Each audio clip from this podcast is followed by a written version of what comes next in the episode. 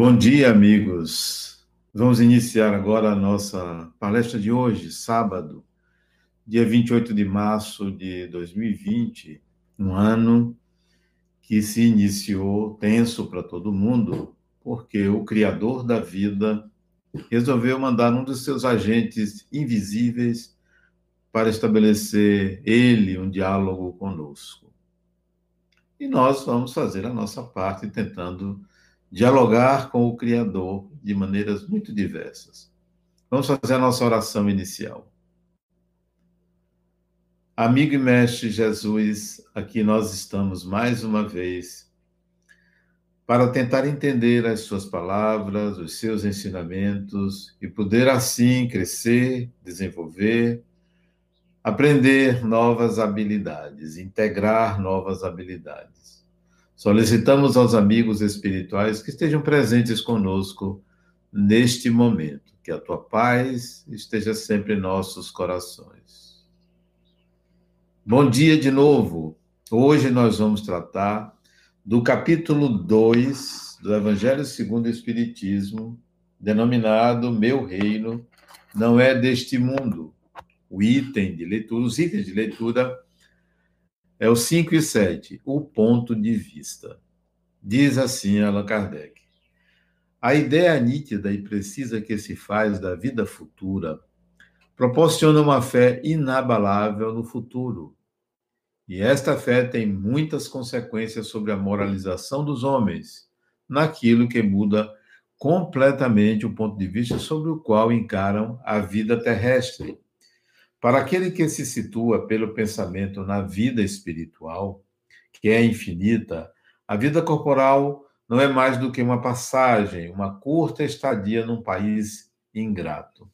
As vicissitudes, as tribulações da vida não são mais do que incidentes que ele suporta com paciência, porque sabe que são de curta duração e que devem ser seguidos por um estado mais feliz. A morte não tem nada de assustador. Felicidade e paz. Sabendo que está num lugar temporário e não definitivo, ele trata as preocupações da vida com mais indiferença do que lhe resulta calma de espírito, que lhe suaviza a amargura. Pela simples dúvida sobre a vida futura, o homem concentra-se na vida terrestre, incerto quanto ao futuro, entrega-se ao presente, não divisando bens mais preciosos do que os da terra. É como uma criança que não vê nada além dos seus brinquedos. Para consegui-los, tudo faz. A perda do menor dos seus bens é uma tristeza dolorosa, uma desilusão, uma experiência malograda, uma ambição não satisfeita, uma injustiça da qual ele é a vítima. O orgulho ou a vaidade feridos são outros tantos tormentos que fazem de sua vida uma angústia perpétua, dando-se assim voluntariamente uma verdadeira tortura em todos os instantes. Mantendo o seu ponto de vista sobre a vida terrestre, no centro do qual se situa, tudo ao seu redor torna, toma vastas proporções. O mal que o atinge, como o bem que cabe aos outros, tudo adquire aos seus olhos uma grande importância aquele que está no interior de uma cidade, tudo parece grande. Os homens no alto de uma escada, os monumentos. Mas quando ele se transporta para o cimo de uma montanha, homens e coisas vão lhe parecer bem menores. Diferentemente acontece com aquele que encara a vida terrestre do ponto de vista da vida futura. A humanidade, como as estrelas do firmamento, se perde na imensidão.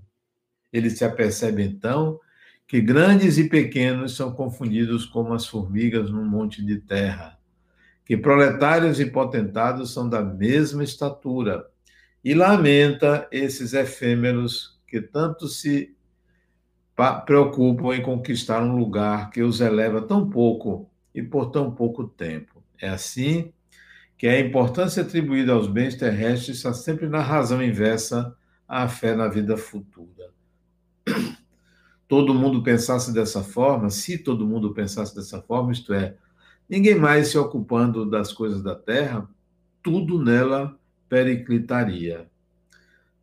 Não, o homem procura instintivamente seu bem-estar e, mesmo com a certeza de estar apenas um pouco tempo num lugar, quer estar nele o melhor ou o menos mal possível. Não existe ninguém que, encontrando um espinho sob sua mão, não o retire para não se ferir.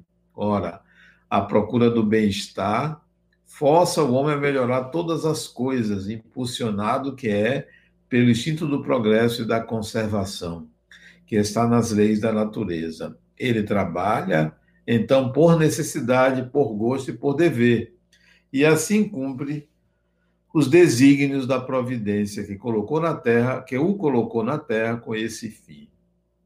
Somente aquele que considera o futuro atribui ao presente uma importância relativa e consola-se facilmente de seus fracassos, pensando na existência que o aguarda.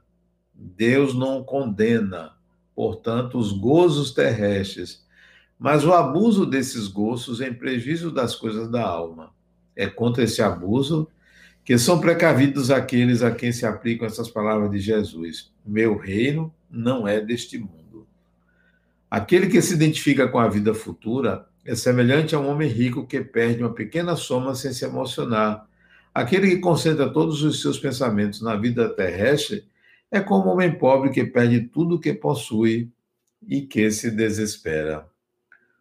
O Espiritismo alarga o pensamento do homem e abre-lhe novos horizontes. No lugar dessa visão estreita e mesquinha, concentrada na vida presente, que faz do instante que se passa na Terra o único e frágil pilar do futuro eterno, ele mostra que esta vida não é mais do que um anel no conjunto harmonioso e grandioso da obra do Criador.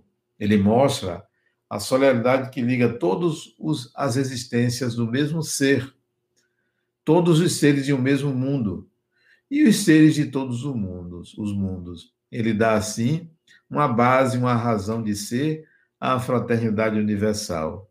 Enquanto a doutrina da criação da alma, no momento do nascimento de cada corpo, torna todos os seres estranhos uns aos outros, esta solidariedade das partes de um mesmo todo explica que é inexplicável se apenas se considera um só ponto. É esse conjunto que, no tempo do Cristo, os homens não puderam compreender. E por isso ele reservou o conhecimento para outros tempos. Aí está a nossa leitura de hoje, sobre o ponto de vista Allan Kardec, colocando que há uma diferença entre você viver acreditando que a vida acaba com a morte do corpo e você vive. Tem pessoas que vivem como se a vida fosse acabar com a morte do corpo. Podemos distinguir até diferentes pessoas que, com essa visão, têm comportamentos distintos. Tem pessoas que, com essa visão, se cuidam, se poupam, cuidam da saúde, tentam viver de uma maneira muito melhor, sabendo que vai acabar ali próximo. Tem outras pessoas que, acreditando que vai acabar ali próximo, que vai acabar com a morte do corpo, vivem desregradamente, vivem despreocupadamente, vivem sem a menor, sem o menor interesse sobre continuidade ou não. Vivem o que tem que viver. Então, há distintos comportamentos diante de pessoas que não acreditam na continuidade da vida após a morte, do corpo físico. Mas também aqueles que acreditam na vida após a morte também têm comportamentos distintos. Tem pessoas que acreditam na vida após a morte e que não vão retornar aqui e que lá ficam e que vão ser julgadas e que vão estar próximo ou não daquele Deus que acreditam. Então, esse é um comportamento diante de quem acha que a vida continua após a morte. Do ponto de vista espírita, aqueles que aprendem, conhecem, se dedicam ao estudo do espiritismo, é diferente. Não, a vida continua, continua com a consciência, não há julgamento, não há paraíso, não há inferno, não há ninguém é, é, punindo ninguém, ao contrário, as pessoas são acolhidas e há um retorno, há uma reencarnação.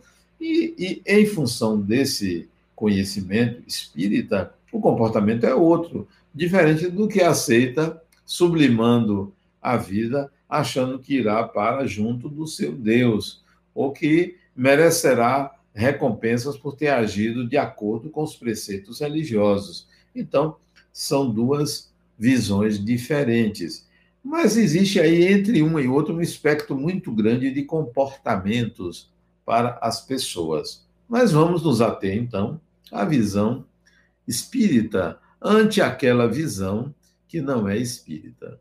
A visão espírita não é uma visão de é, simplesmente de crença. Eu acredito e vou me preparar para a minha crença. O Espiritismo não trata de crença, trata de realidade. Então, é uma realidade. Eu não acredito na vida após a morte. A vida após a morte existe independentemente da minha crença ou da crença de qualquer pessoa. Você pode acreditar em muitas opções, em muitas situações, mas a realidade espiritual, ela é. Ela não é uma crença minha, sua, de A, de B ou da religião. O Espiritismo apresenta, apresenta de um modo, de uma forma, que pode conter um ou outro, um outro detalhe que não corresponde à realidade, porque isso é apresentado através de médiums, de pessoas que têm esta sensibilidade, ou de lembranças de alguns que, quando retornaram, se lembraram do que viveram, ou pela própria intuição. Então, isso pode ter alguns ajustes, algum de, alguns detalhes de um de outro que não correspondem à realidade. É como você viaja para uma cidade, quando você retorna, você tem algumas lembranças. E se você viajou acompanhado de alguém, essa pessoa pode ter lembranças que lhe escapou. Cada um traz de uma maneira particular. Então, a realidade espiritual ela também pode ser apresentada subjetivamente de distintas maneiras. Não existe um padrão. Ah, disse que é assim, que é assado. São realidades. A outro, o outro detalhe é que a vida futura, a vida espiritual, conforme a gente aprendeu, foi descrito nos livros espíritas, a gente tem que contextualizar. A descrição da vida espiritual feita há 100 anos atrás corresponde àquela época. A época de hoje, ao mundo atual, o mundo espiritual é diferente. Como toda a sociedade evolui, a sociedade espiritual também evolui. Então, é outro modo de enxergar a realidade espiritual para que a gente não estereotipar, não enquadrar, é assim porque está escrito que era assim. Mas esse era pode ter muitos anos, 80, 90, 100, 200 anos atrás, se via os, a sociedade espiritual era de uma forma. Hoje, ela é diferente porque tudo evolui, tudo se torna mais complexo, tudo se torna até mais agradável, mais simples ao ser humano e complexo porque o ser humano amplia as suas habilidades. Bom, voltando ao ponto de vista, talvez seja importante você entender o que é ter um ponto de vista espiritual ou espírita, ou conforme o espiritismo. Não é muito é, é bem percebido que isso não se trata de uma fé o Espiritismo não lida diretamente com a fé, já que Allan Kardec falava numa fé diferente, né? raciocinada, quer dizer, lógica. Então, não é aquela capacidade de ter fé, de acreditar que algo é porque é. No Espiritismo não é porque é, é porque tem uma explicação. Então, a visão espírita, o ponto de vista espírita, deve levar você, o espírita, a uma vida diferente aqui na Terra. Então, o ponto de vista amplia a consciência. Enquanto aquela pessoa que vive com o horizonte limitado de uma vida, você vive com o horizonte de muitas vidas, de idas e vindas. E essas idas e vindas lhe faz entender que você é proprietário da sua vida, já que ela é eterna, já que você vai e volta, interessa a você é, desenvolver habilidades, inter, interessa a você é, desenvolver competências para lidar com essas idas e vindas, com a reencarnação. Porque o problema da vida espiritual é o retorno. Você vai retornar, você não vai ficar lá, você não vai ficar descansando eternamente, esperando um julgamento, você vai voltar. Então, É, essa é a questão. Eu vou voltar, eu vou voltar a viver. Não sei aonde, não sei que nome terei, mas eu vou voltar a viver. Então, eu preciso me preparar para esta continuidade. Né? O que vou encontrar? Você vai encontrar aquilo que é uma realidade. A vida humana, a vida material, a vida aqui na Terra, a vida neste corpo físico, ela é uma cópia da vida no mundo espiritual. Então, não tem muita diferença de vivência, de relacionamento, não tem nada de extraordinário, de sobrenatural, de absurdo. Então, vamos nos despreocupar com como vai ser, com que será, será mesmo. Então, eu vou viver aqui sabendo que é uma continuidade. Então, a vida é, na Terra, a vida aqui no corpo, sabendo que é uma continuidade, deve ser muito mais responsável, muito mais consequente, muito mais madura, e não uma vida inconsequente de qualquer jeito. Você tem que entender que, se você tem consciência da continuidade da vida após a morte, essa vida tem que ser uma vida muito consequente. Você tem que ser uma pessoa consequente, porque você não está lidando com crenças, você não está lidando com o, os outros, você não está lidando com forças ocultas, você está lidando com a sua vida, com a sua realidade, com o seu destino. Observe como as coisas são consequentes. Nós estamos vivendo a pandemia do Covid-19 no mundo, não é só no Brasil. Uma chacoalhada na humanidade, um freio de arrumação na humanidade, onde o Criador fez isso. Não foi eu, não foi você, não foi o russo, não foi o americano, não foi o chinês, não foi o partido A, lançando não é dessa maneira. Não é simplesmente se ajoelhando, rezando, fazendo penitência, ou oferecendo isso, ou barganhando ali, barganhando aqui. Isso não está chegando a mim. Eu quero que você entenda, isso eu, na minha imaginação, analisando esse Covid-19, esse coronavírus. Na realidade, é uma tentativa de diálogo. O Criador quer que você agora responda. Ele falou, você tá, tem que responder. Ele mandou uma criaturazinha invisível lá para mexer com você, com a humanidade, onde você está incluso ou inclusa, então é hora de você responder ao Criador. E as respostas podem ser muito diferentes, uma para cada pessoa. Então, qual é a sua resposta? Eu já ouvi N respostas, ou também já ouvi muitas interpretações, mas é uma alteração do destino humano. É uma alteração do seu destino. E é preciso ter uma visão ampliada, um ponto de vista ampliado. Porque se o seu ponto de vista for aquele medieval de que Deus está culpando os seres humanos, esse não vai levar você a lugar nenhum. Se você está achando que Deus fez isso, o Criador fez isso para punir as pessoas porque elas erraram, culpando as pessoas, também isso não vai resolver nada. Se você achar que isso está acontecendo porque é, o Criador quer que você viva é, de retorno às origens, né? negando a vida como ela é, negando o progresso, também não vai levar a lugar nenhum. Já ouvi, por exemplo, pessoas dizerem que, poxa, como os rios estão é, mais, as águas dos rios estão mais cristalinas, como a poluição diminuiu ou quase zerou. Que coisa maravilhosa. Sim, isso é fato, isso é maravilhoso, mas a que custo? Ao custo da vida humana? Ao custo da ausência do movimento, dos relacionamentos? Então, que adianta você ter uma sociedade limpa sem sociedade?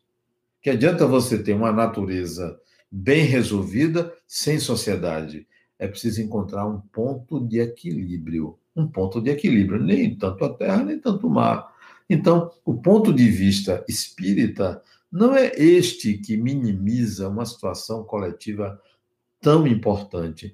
E a situação coletiva tão importante a que me refiro não é a questão do vírus, não é a pandemia, a situação coletiva a que me refiro e que está sendo negligenciada pelo ser humano, que o Espiritismo já trouxe há muito tempo, é a existência da vida espiritual, é a existência do espiritual. Enquanto a gente está olhando para um vírus invisível a olho nu, nós estamos esquecendo de seres invisíveis a olho nu, que são os espíritos, que somos nós depois da morte. É importante a gente entender isso, que estamos negligenciando o espiritual. O ponto de vista espírita é de que o ser humano enxergue a sua imortalidade. Ela não está sendo enxergada, vivida. Nós estamos olhando ainda a vida espiritual, a imortalidade, como apenas se preparar para a vida após a morte. Como nós temos é, uma preocupação com o que vai acontecer amanhã. E amanhã, que eu digo, é depois da morte do corpo. A gente está muito preocupado com depois da morte, principalmente agora, com esse medo do que pode acontecer. Todo mundo tem medo de morrer, medo do vírus, medo de adoecer, medo disso, medo daquilo, muitos medos, porque no momento em que uma pandemia vem, o inconsciente aflora, a sombra aflora, nossos medos aparecem. Então, é hora de você pensar que o depois da morte é só ali. É só ali. 20, 30, 50 anos, que é um dia, no instante passa, a gente vai. Então não se preocupe com ali. Não se preocupe com amanhã, não. Se preocupe com sua eternidade. Ponto de vista espírita é para inquietar, não é para levar você a descansar. Ah, não, agora eu estou tranquilo porque a vida continua. Eu estou tranquilo, é só ir tocando a vida. Não, você tem que entender que a imortalidade é um conflito, porque nunca foi pensada dessa maneira. Vou, volto, vou, volto. Para onde, como, como me preparar, não para ir, mas para esta continuidade para mil anos, dois mil, vinte mil anos adiante, para a minha eternidade. Então, o ponto de vista espírita, ele deve levar a inquietações. E eu gostaria que você ficasse inquieto, inquieta. Tudo bem que você quer paz no momento desse. Paz, tranquilidade, serenidade, ok. Espero que você tenha. Que é importante que em momentos de crise a gente tenha serenidade, porque há coisas inevitáveis. Eu não posso mudar esse destino coletivo. Eu posso mudar o meu. Eu posso fazer minhas escolhas, que são é, exigências da vida, a gente fazer escolhas. Mas eu preciso entender que há uma questão mais profunda do que eu ficar descansando em paz, meditando pela terra se equilibrar. Pode meditar pela terra se equilibrar, pode meditar por você, pode se harmonizar, pode encontrar paz, serenidade, mas depois levante e trate da inquietação, entende?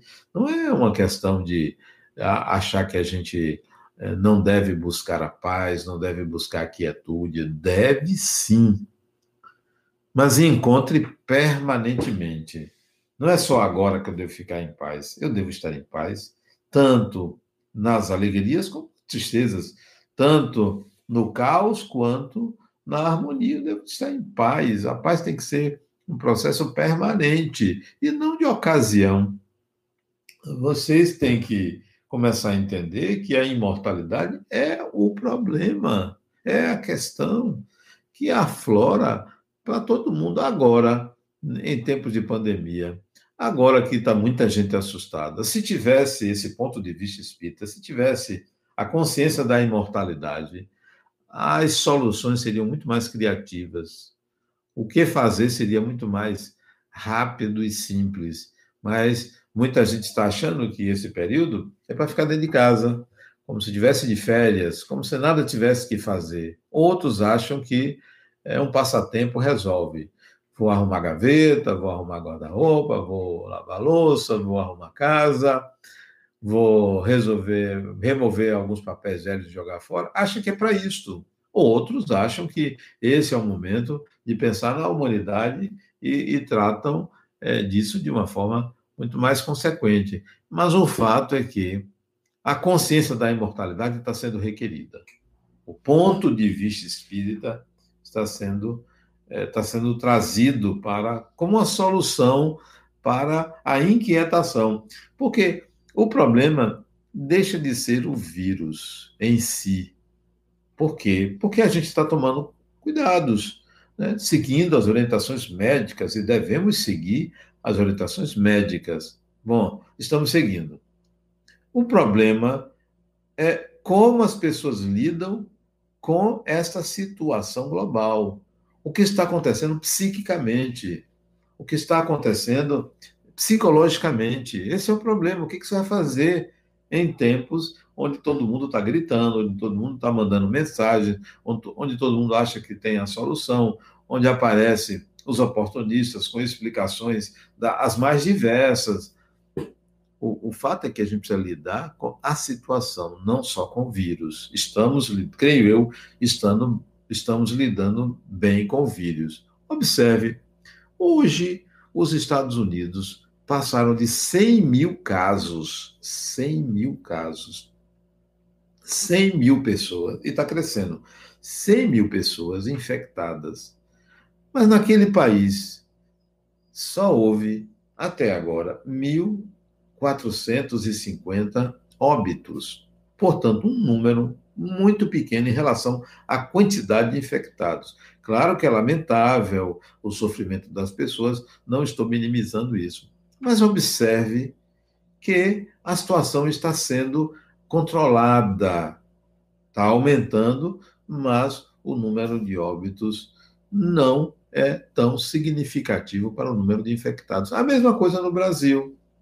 Nós temos 3.500 casos, 3.600 casos infectados e 90 e poucos óbitos. Vai chegar a 100 óbitos agora. Portanto, um número também pequeno em relação aos infectados. As autoridades estão tomando precauções, nós estamos, creio eu, seguindo bem a problemática do vírus. Agora, o pânico, o medo, as questões psicológicas, essa é que o problema está aí. Se as pessoas tivessem um ponto de vista espiritual, ponto de vista da imortalidade, não haveria esse pânico, não haveria esse medo. Nós saberíamos lidar tranquilamente, domesticamente com essa situação. Portanto, não é o vírus em si. Repito que está se tomando as devidas providências e devemos tomar as devidas providências para evitar contágio, para evitar a, a disseminar isso na, na população, sobretudo na população de baixa renda. Medidas estão sendo tomadas. Mas eu quero chamar a sua atenção sobre a importância do ponto de vista espiritual, espírita, nesse momento. Por que eu chamo a atenção espiritual espírita? Porque tem pontos de vista espirituais que não são espíritas, isto é, que não entram no mérito de como é a vida depois da morte. Diz que há, diz que é junto de Deus, diz que é assim, que é assim, mas não diz exatamente como é. E o espiritual do espiritismo, ele é profundo, ele é real, ele é detalhado, ele não é uma quimera, não é uma imaginação, não é uma figura de linguagem, a espiritualidade do Espiritismo é espiritualidade profunda. Não é profunda por ser é, melhor, não, por ser mais próxima de uma realidade, uma realidade detalhada, específica, é, trazida para que o ser humano enxergue. Não é uma coisa é, imaginária, levada à fé. Tenha fé. Nesses momentos, não é a fé que resolve com todo respeito a quem tem fé. Se lhe apraz, continue tendo fé, mas observe que agora é hora de interiorização, reflexão sobre comportamento, reflexão sobre vida, vivência, sobre sentido e significado da vida, reflexão sobre o que é Deus. O Deus que se criou, ou os deuses que foram criados, ou as figuras criadas sob o nome de Deus, elas têm comportamentos os mais distintos, cada um tem o seu Deus, mas há uma realidade que não depende do seu Deus, do, do que você atribui ao seu Deus, ao Criador, e aí cabe a você agora resolver o seu dilema de vida, né, que independe do Criador mas depende do conceito que você tem sobre o Criador. Do ponto de vista espírita, ele leva o ser humano encarnado a ser mais consequente, a ser mais adulto, a lidar com as coisas de uma forma mais simples, desapegada, tranquila, serena, a entender que cada momento exige um aprendizado especial, que é, a vida no corpo ela tem que ser preservada, tem que ser cuidada, mas ela não vai ser para sempre. Mas se você não tem essa visão, se o ponto de vista é estritamente ligado a uma vida, não há preocupação nenhuma como depois, como é, como não é, se é, se não é, você vive menos. Viver menos não é, é morrer cedo, não. Viver menos é não viver intensamente, é não viver apaixonadamente, é não viver tudo que se pode viver, é não aprender tudo que se pode aprender. Se você acha que a vida se restringe ao corpo físico, é como uma pessoa que vive de um casulo, que vive numa casa achando que não existe mais nada além da sua casa. É achar que uma pessoa que vive numa cidade pequenininha, de, de dois, três mil habitantes, é achar que o mundo se resume àquela cidade quando existe toda uma terra. Então, é, é importante que a gente acorde para a ampliação do nosso ponto de vista. E se temos esse ponto de vista espiritual, é preciso ir mais além. O que é mais além? É não se limitar a um ponto de vista espiritual, achando que é espiritual do espírita, e se preocupar só com o aqui e ali. Não, eu vou para ali, eu vou para uma cidade espiritual, vou receber ajuda, tal, tá tudo muito bom. Como se fosse só isto, é mais do que isto. Vá adiante, porque a, a sua espiritualidade, a consciência da sua imortalidade, ela não é só para isto, ela é para que você, estando no corpo físico, você traga essa espiritualidade para mudar a vida que aí está para mudar essa sociedade que aí está a partir de um processo pessoal de mudança. Não adianta ser espírita para o além. O ser espírita, ter esta percepção da vida espiritual, ter integrado a consciência da imortalidade, é para o aqui e agora. É para que você traga isso para a sua vivência aqui e agora, com o objetivo de se eu tenho esse ponto de vista, se eu integrei a minha imortalidade, vou aproveitar melhor os anos que tenho neste corpo, vou aproveitar melhor. Se o meu ponto de vista de fato é esse, ter integrado a consciência da imortalidade, vou contribuir para que as pessoas também tenham esta visão, sem querer doutrinar ninguém, sem querer converter ninguém, eu posso, a partir do meu estilo de vida, a partir da minha fala, do meu comportamento, eu posso levar é, as pessoas a ampliarem a sua consciência. Não como uma doutrinação, não como uma obrigação, mas de uma forma natural e espontânea. Como tudo que a gente quer ensinar o outro tem que ter integrado em si mesmo. Eu não posso ensinar a imortalidade, a consciência da imortalidade do espírito se eu não tiver alcançado isso. É importante que pregadores, doutrinadores, evangelizadores, qualquer que seja o nome, facilitadores, palestrantes, comecem a entender que é preciso eles integrarem essa consciência, porque senão nós vamos pregar não só no deserto externo para pouca gente, como pregar tendo um deserto interior. Olhe se não há um deserto interior.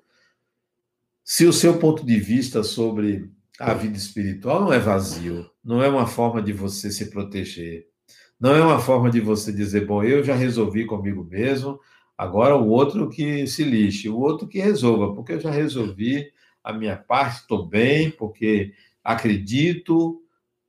Bem, acreditar não é suficiente, é preciso vivência, viva, realize esta imortalidade, realize este ponto de vista esse ponto de vista é um ponto de vista, mas não é um ponto de vista intelectual, intelectivo, porque eu posso ter um ponto de vista intelectual, por exemplo, eu acredito, aí é crença, Eu acredito que existe vida humana em outros planetas. Eu acredito. Eu só tenho uma prova para mim mesmo. E isso me retira da crença, porque eu tenho uma prova pessoal, não uma prova intelectual. Não porque Jesus disse: Meu reino não é deste mundo, que existe outro mundo. Isso é uma crença, eu acredito. Mas eu tenho consciência, eu já integrei a existência de pessoas, de seres humanos vivendo em outros planetas, porque num desdobramento consciente eu já estive num lugar desse há muitos anos atrás, quase 40 anos atrás. Eu estive num lugar desse, então eu estive, eu vi, eu senti. Aí é diferente, não é uma crença. Não é, eu não acredito. Agora eu não acredito, eu sei que é assim porque vivi a experiência. Se eu não tivesse vivido, continuaria na crença. Eu não posso dizer eu tenho certeza porque eu não vivi a experiência. Então, o seu ponto de vista, a integração da consciência da imortalidade deve vir para a prática, mas não uma prática piegas de quem acha que basta evangelizar as pessoas, basta levar o evangelho às pessoas. Isso não é suficiente. Isso é oportuno, isso tem seu valor, mas não pense que isto é levar as pessoas a integrarem a sua imortalidade evangelizar as pessoas, no sentido restrito desse termo e como ele é praticado, é doutrinar as pessoas para acreditarem numa proposta moral, numa proposta ética, numa filosofia de vida. Ok. E a imortalidade? E a relação com os espíritos? E os espíritos serem pessoas? E você ser um espírito? E o personagem? E o processo de transformação é, para a integração de, de habilidades. Isso fica no plano secundário, como se evangelizar fosse suficiente. Nada contra o evangelho. Ao contrário, sou apaixonado pela doutrina do evangelho, pela mensagem do evangelho, pela profundidade do evangelho. Sim, um código de conduta fantástico, mas também contém é, uma compreensão da vida inigualável realmente profunda, mas é importante você integrar a sua imortalidade. Esse ponto de vista precisa ser melhor entendido por você. Ponto de vista espírita, o ponto de vista espiritual do espiritismo, que não é crença. O espiritismo não deve ser divulgado como uma crença. Nós devemos ter consciência e levar essa consciência. E outra coisa, o ponto de vista espírita não é aquele de estar acreditando somente nas mensagens dos espíritos. Espíritos são pessoas, seres humanos, que por mais elevada que seja uma comunicação, por mais ética que traga, ética profunda traga uma comunicação espírita, não se esqueça, mediúnica, não se esqueça que vem de um ser humano e que não pode ser tomado como verdade, não pode ser tomado como, olha, isso a gente tem que seguir, só isso, e ficar seguindo mensagens, seguindo espíritos, somos seguidores de espíritos. Quando é que você vai seguir o espírito que é você? Quando você vai assumir a sua autodeterminação e não simplesmente entregar seu destino ao espírito fulano de tal, a divindade fulano de tal, quando você é a representação, como qualquer outro ser humano, do Criador. Então, o ponto de vista espírita não deve colocar você de forma subserviente a mensagens mediúnicas, ao espírito fulano de tal, porque o espírito fulano de tal tem a verdade.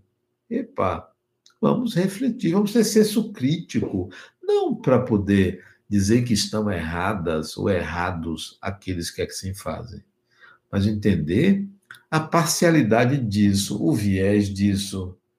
A imortalidade é mais do que o Espiritismo apresenta. E olhe lá, se nós somos profundos, porque a imortalidade é uma realidade muito maior. O Espiritismo abriu um portal para você enxergar o que está lá, e de onde você veio. Nós somos espíritos que estamos na infância espiritual, estamos aprendendo a lidar com o espiritual, conforme a gente entende que seja. Quando a gente retorna para a vida espiritual, a gente vai lidar com uma realidade, confrontando com as nossas crenças em relação como a gente achava que era. Vamos ver como é de fato. Então, é importante que o seu ponto de vista saia do intelecto, saia do coração e vá para a realidade. Porque essa junção é importante. Intelecto, coração, realidade. Isto é, razão, sentimento e vida real.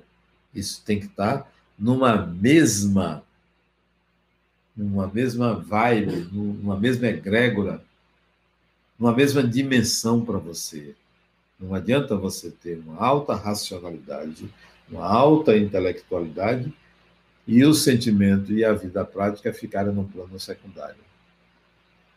Não adianta você ter uma alta ou baixa intelectualidade, um alto sentimento, pessoa emotiva, emocional, e não ter uma prática que justifique tudo isso. Não adianta você ter uma prática e não ter um sentimento elevado e uma racionalidade equilibrada. É preciso que isso esteja em sintonia. O ponto de vista espírita deve levar você a esta sintonia. Quando Jesus disse: Meu reino não é deste mundo, ele estava falando de algo que ele mais falou na pregação dele. Se você pegar o Evangelho de Mateus, que é o evangelho mais comprido, que tem mais informações, maior número de falas de Jesus, o Evangelho de Mateus, você pegar. O que ele mais falou foi sobre esse reino. Foi sobre o que ele mais falou. Não foi sobre o amor, não foi sobre o perdão, não foi sobre a caridade, ele trouxe características do que é este reino. Característica, detalhes. Ele falou muito desse reino, que ele chamava de reino de Deus, reino dos céus, reino. Ele tinha denominações diferentes para uma mesma ideia. É válido a gente entender que o reino a que Jesus se referia é um lugar no além. É válido. Reino é um lugar central. Reino é uma governança. Reino é uma filosofia célfica. Reino. Então é fácil se entender assim. Na época que Jesus proferiu essas palavras, isso foi entendido desta forma. Há um lugar no além, há um lugar além das estrelas, há uma dimensão espiritual, há um céu onde o reino de Jesus é um reino maravilhoso. Foi entendido assim. Mas é possível a gente buscar outros entendimentos do que é esse reino. Que reino é esse?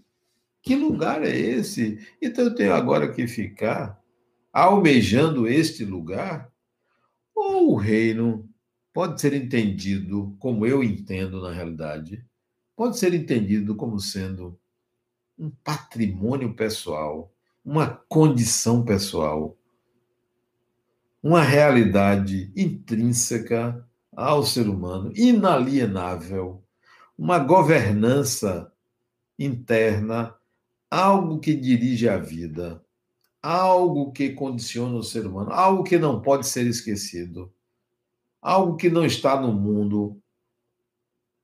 E eu entendo que o reino é um estado de espírito em que a imortalidade está no centro. Eu entendo assim, eu entendo. Sem prejuízo das interpretações clássicas, sem prejuízo do entendimento comum é uma ampliação para mim do entendimento. O reino dos céus, o reino de Deus, ou o reino que Jesus se referia, é uma condição interna de propriedade de algo inalienável chamado imortalidade. O espírito é um ser imortal. Esse é um reino. Essa é uma condição ótima, especial, adulta, consequente, maravilhosa, fantástica. É ter esse reino. O que você vai fazer com ele? É como se você tivesse um grande tesouro e precisa fazer alguma coisa com ele. Como gastá-lo? Como usá-lo? Um tesouro inesgotável. Como você vai usar ele? Essa é a questão. Imagine se esse ponto de vista, se essa condição humana de todos, se essa condição estivesse aflorada no ser humano em tempos de crise, a crise seria pequena. Embora a letalidade do vírus fosse grande, embora a capacidade, o poder de disseminação fosse grande, como é, mas o pavor seria pequeno. Os danos provocados psiquicamente às pessoas seriam menores. E há muitos danos. São há fases do ser humano quando ele está prisioneiro, coercitivamente, obrigatoriamente. Você passa por fases. A primeira fase é negar. Não, não está acontecendo nada, isso passa, é logo, daqui a pouco acaba, tal descobre-se uma vacina tal. Então, é, vou viver independentemente, não está acontecendo nada demais. Então, isso é uma fase, a gente nega. Nega. Vai à praia, fala com as pessoas, abraça todo mundo, a gente nega. Então, é uma negação. Essa é a primeira fase. Todo mundo passa por ela. Eu estou me referindo a psicologicamente. Passamos por uma fase de negação.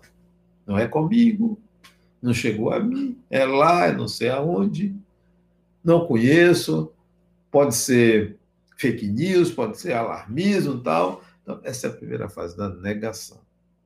Depois vem uma segunda fase, onde você procura meios de evitar. Essa segunda fase, ela é extensa. Você procura tarefas domésticas, você procura uma rotina, você procura se cuidar, você começa a evitação a partir de substitutos. Você vai substituir. Eu saí da minha rotina, eu vou botar outra para passar o tempo. É a segunda fase. Essa é a segunda fase. E a grande maioria está nessa segunda fase. Tomar cuidados, arrumar gaveta, arrumar guarda-roupa, é, realizar alguma tarefa que estava guardada, e aí vai levando na expectativa de que isso acabe logo, para voltar à situação de normalidade, considerada de normalidade. Então, essa segunda fase, ela demora, mas cria uma angústia, cria uma repressão de atitudes. A gente entra em contato com a sombra, com medo. Então é hora, essa segunda fase, é hora da gente sair dela para uma terceira fase, que é a fase em que a gente fica otimista, muito otimista, e quer resolver isso de qualquer forma. É, é uma fase perigosa, porque você, para vencer a angústia, para vencer o medo, você quer soluções mágicas, você parte para uma euforia, para é, destemor. É uma fase que pode levar à paranoia, porque você cria saídas é, inusitadas, né? Você rompe com padrões, você se expõe, você faz uma série, tem uma série de comportamentos estranhos a você porque você está numa fase de tentativa de resolver a fase anterior. Tem uma quarta fase, depois que você vê que não tem jeito, não depende de você, você pode partir para aceitação, que é uma quarta fase que pode também não ser boa, porque você pode se deprimir, você pode se relaxar demais e achar que é isso mesmo, é assim e fica esperando os acontecimentos. Não entra numa outra fase que deveria estar presente em todo momento, que é que vem do ponto de vista espírita, que é, peraí, eu vou fazer alguma coisa comigo mesmo. Eu vou criar um projeto novo. Eu vou para o novo, para o criativo. Essa é a realidade. Esse é o convite. Que a gente vá para esse estado que não é nenhuma dessas fases, que é um estado de equilíbrio, serenidade e de atitude pessoal. Vou fazer algo novo. Vou criar. Enquanto me protejo, enquanto sigo orientações das autoridades legais, enquanto estou realizando tarefas domésticas simples, enquanto estou me cuidando, eu vou fazer algo novo na minha vida, porque isso tudo é um convite ao novo. A vida está lhe convidando ao novo. E é claro para mim que o novo é um ponto de vista espiritual, é uma perspectiva espiritual de viver. É a integração da imortalidade que você possa usar essa sua consciência na sua vida comum, seja na relação com filho, seja na relação com mulher, com marido, seja na relação com trabalho, com lazer. Mude sua vida para melhor, pessoalmente e coletivamente, porque o chamado também é coletivo. Foi a humanidade que foi atingida, não foi só você, não foi uma cultura, não foi um gênero, não foi uma etnia, não foi uma sociedade, foi toda a humanidade que foi convidada ao diálogo com o Criador. Então, faça alguma coisa por você e pela sociedade. Atue. Atue consciente da sua imortalidade. Atue consciente do seu reino. Você tem um reino que não é deste mundo, que não é dessa realidade que você estava vivendo. É um reino interno, é um tesouro oculto. Então, o Covid-19, a situação atual, ou qualquer que seja a situação, nos convida a uma mudança de paradigmas, a uma mudança de vida pessoal e coletiva. É hora de fazer isso. É hora. Isso não vai prejudicar suas relações interpessoais. Isso não vai lhe fazer é, sair pelo mundo é, com toda a liberdade isso tem que ser consequente, isso tem que ser adulto, isso tem que ser bem pensado. Em crises, qualquer mudança pode ser desastrosa. A gente tem que pensar, refletir e só tomar uma decisão quando ela for muito sólida. Então não é mudar por mudar, não é qualquer coisa. Não é ir ali e voltar na esquina. É mais do que isso. Uma reflexão profunda sobre si mesmo para que aprenda com a experiência. A gente tem que aprender com a experiência. Não pode ser algo é, aleatório, de qualquer jeito, ou ao sabor da emoção, oprimido pelo medo, pela, pela incapacidade. Calma, porque você tem eternidade. Você não tem só uma semana, um dia, um mês. Ah, mas e se eu morrer? Todo mundo morre. É, disse que o número de mortes pelo coronavírus, pelo Covid-19, é muito pequeno em relação ao que se morre todo dia de outras doenças. Muito pequeno. Claro que a gente tem que tomar precauções, claro que a gente tem que se condoer das famílias que ficaram seus entes queridos nessa encarnação, claro. Isso não é uma frieza na análise, ou não é uma análise fria, é uma análise realista. A vida continua. Eu sou do grupo de idoso, grupo de risco. Tenho 65 anos. Sim, tá, tô dentro de casa, estou me prevenindo tal. Mas se por algum motivo eu contraía, porque isso estava é, dentro do meu propósito, tem um significado. Não vou ficar agindo porque posso morrer ali. Todo mundo morre. E nós poderíamos, eu poderia estar desencarnado independentemente desse vírus. Não, essa não é uma uma preocupação que a gente deve ter. Vamos pensar em transformar a nossa vida para que ela valha a pena para nós e para os outros. Para os outros, que eu digo, é para a humanidade. Vamos sair da posição de críticos. Tem pessoas que aproveitam essa crise para culpar outras. Culpar o governo, culpar o governador, o prefeito, o presidente, partido A, partido B, culpar fulano, culpar quem é, o, o marginal. Não temos que culpar ninguém. É pequeno isto, é muito pequeno. Vejo políticos se aproveitando da situação para ganhar pontos de popularidade. Às vezes até com medidas acertadas, mas aproveitando. São aproveitadores. Cuidado! São manipuladores. É hora de unir esforços para um problema comum e não estar tá disputando lugar, primazia. Não deveríamos estar fazendo isso. É hora da gente se unir para aprendermos juntos e crescermos juntos. Isso sim. São essas as minhas reflexões para Meu Reino Não É Deste Mundo, o ponto de vista que Allan Kardec muito bem valorizou, o ponto de vista espírita, a existência de uma vida espiritual e a consciência da imortalidade. Esse foi o assunto da nossa palestra de hoje, sábado de manhã.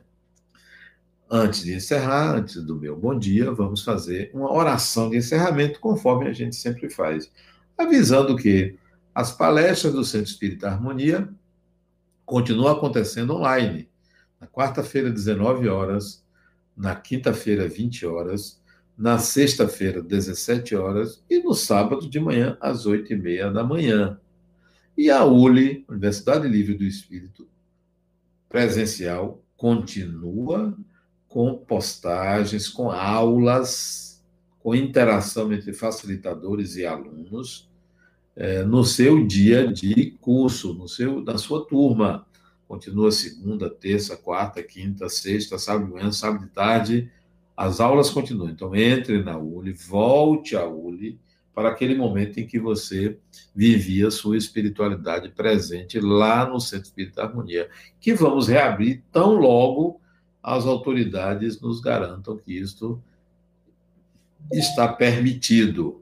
Sendo permitido, eu vou abrir. Eu não vou abrir um centro espírita porque eu acho que devo abrir, ou porque a opinião de A e de B. Eu vou seguir as autoridades legais, as posturas municipais, estaduais, federais, o que determinarem, sobretudo aquilo que é dito pelas, pelas autoridades de saúde, aí eu posso reabrir o centro espírita. Por enquanto, estamos com é, estamos com o centro espírita fechado. Então, aguarde, vai abrir com responsabilidade, sempre com responsabilidade, ok? Vamos à nossa oração final.